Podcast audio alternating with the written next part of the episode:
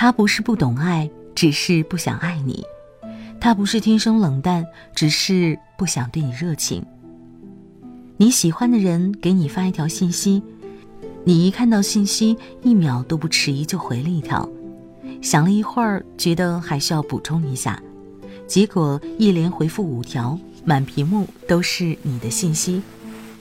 若不是你喜欢的人发十条信息给你，你才回一条，而且可能只有一个“哦”“嗯”之类的字眼。喜欢和不喜欢区别还是挺大的。你可能会跟喜欢的人说：“别嫌弃我啰嗦，我嘴笨。”其实你也想他知道你对他有多在乎，才会连细节都注意到，生怕他看不懂。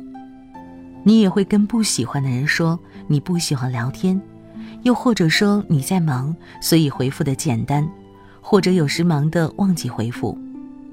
你看，对喜欢的人总怕给的不够，对不喜欢的人一个标点符号都不想给。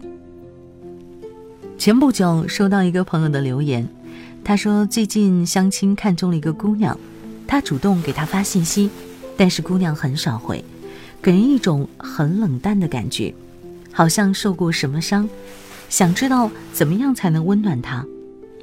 两个刚认识的人，如果彼此都来电，这会儿正是聊得火热的时候，毕竟有太多的情况要了解，关于对方的许多事都是充满好奇和关心的。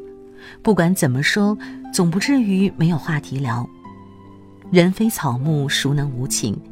遇到自己喜欢的人，别人只是问候一句，都怕会被抢走。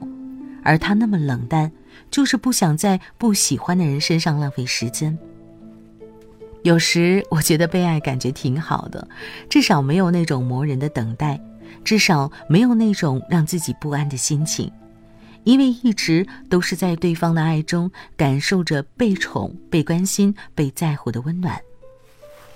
我想起一朋友说过，他就是一个粗心大意的人，什么都丢三落四。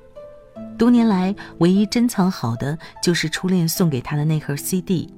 我当时就笑他，这哪里是粗心大意，只是生活里的不拘小节。如果有你在乎的人和事，你也会变得细心起来。所以，别去相信那个人说自己天生就是冷淡的人，不会关心人，不会对一个人好，这些都是借口。他不是不会，只是不想对你有热情罢了。没有走进他的心里面，你就像一个擦身而过的陌生人，他怎么会向你付出多少真心呢？在一些人的心里，你没有那么重要，别怪他。每个人都有自己选择的权利，但你也要高傲一点。既然他没有把你放心上，就把所有的爱都收回来。